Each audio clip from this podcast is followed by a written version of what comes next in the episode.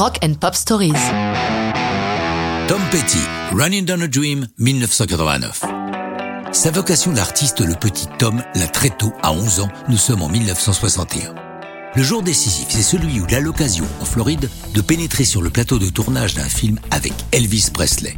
Film au titre prémonitoire pour le petit garçon, Follow That Dream, rebaptisé curieusement en français Le shérif de Seda.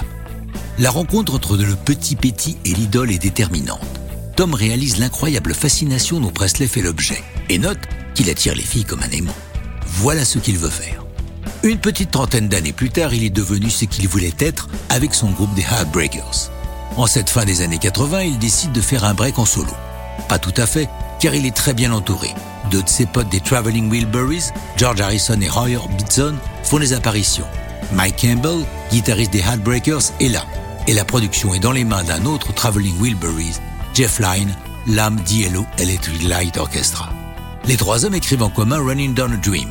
Dans cette chanson, Tom Petty chante la route au milieu des grands espaces, sans autre idée que poursuivre ses rêves. Au détour d'un couplet, il a cette phrase And me and Dell were singing Little Runaway. Runaway, c'est un hit de 1961 par Del Shannon.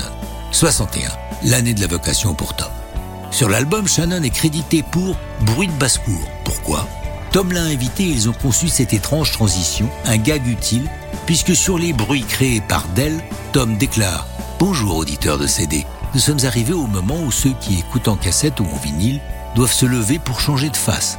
Par solidarité avec eux, nous allons maintenant patienter quelques secondes avant de démarrer la phase 2. Merci, voici maintenant la phase 2. En studio, Tom et Mike Campbell sont fascinés par le travail de Jeff Lynne. Campbell en donne un exemple. On avait mis les micros au-dessus des fûts de batterie, comme d'habitude.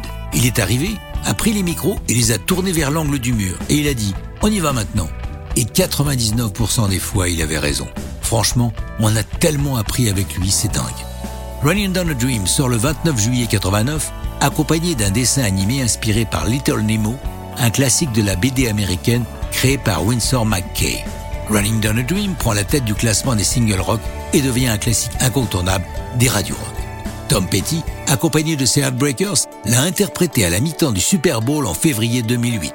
Running Down a Dream est devenu le titre d'un documentaire sur Tom et son groupe, réalisé par Peter Bogdanovich, et ça, c'est un beau morceau de l'histoire du rock'n'roll.